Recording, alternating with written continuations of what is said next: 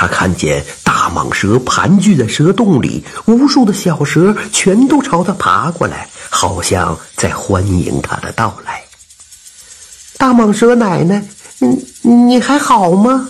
大蟒蛇好像听得懂小琴说话，巨大的头扬起来，重重的点了点。小琴朝着大蟒蛇走过去，把头放在他的头上。泪水也落在了大蟒蛇的身上。这条大蟒蛇呀，应该有上千年了。不过呀，村民从来就没看到过。可是啊，被村里的无赖猴三儿看到了一切。猴三儿在洞外边瞪大了眼睛，自言自语地说：“我的天，老妈呀，我从来没见过这么大的蛇呀！”早听说村里有一条千年蟒蛇，原来是真的呀！大蟒蛇似乎洞悉了一切，头颅高高抬起，一个俯身，巨大的身子嗖的一声，蛇洞里是阴风阵阵。大蟒蛇身子一卷，就把猴三儿整个人给卷起来了。猴三儿觉得脑子嗡的一声啊，这身体腾空，全身冰凉。等他再一看呢，大蟒蛇已经把他卷在了半空中，张开血红的大嘴对着他。哎呀，我的妈呀！蟒蛇奶奶，别的呀，他这、那、这、这、他、他这，我、我、我、我、我。小琴看到这个情况啊，就对大蟒蛇说：“大蟒蛇奶奶，你不要。虽然他是个无赖，但是也不该让他死啊。”大蟒蛇看了小琴一眼，才把他放下猴三儿看着这条巨大的蟒蛇，已经吓得浑身无力，瘫在了地上。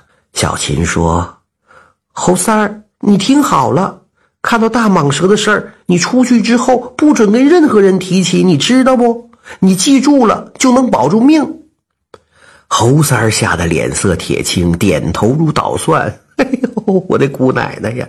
你放心吧，要是我呀把这事说出去啊，我我我我我就不得好死！我对天发誓。猴三儿当即对天发誓，大蟒蛇这才让他走。猴三儿从蛇洞出去之后啊，吓得可不轻，拍着胸口说：“我的天哪，这世上真有上千年的大蟒蛇呀！这也太稀奇了。”今天还算我小子命大，要不是这小琴呐，我就玩完了。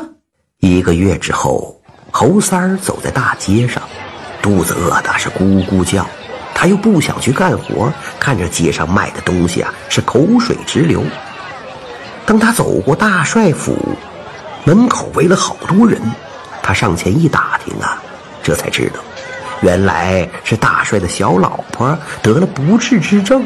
这大帅呀，到处寻医问药，只要能治好他小老婆的病，他愿意赏金万两。猴三儿一听，眼珠子叽溜溜溜一转，拍拍脑袋瓜子，直接就把告示给撕了下来。不一会儿，大帅府的管家朝他走过来，问道：“你能治好我们家夫人的病吗？”猴三儿得意的点点头，嘿嘿，算是吧。那你就跟我来见大帅吧。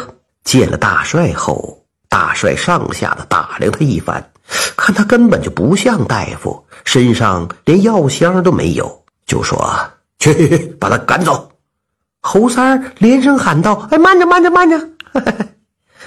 大帅看他这样，心说：“早听说这世上奇人不少，难道这个人就是其貌不扬的人，真能治好我老婆的病？”于是他就问候三儿：“感谢您的收听，想继续收听下一集的，那就点个关注吧。”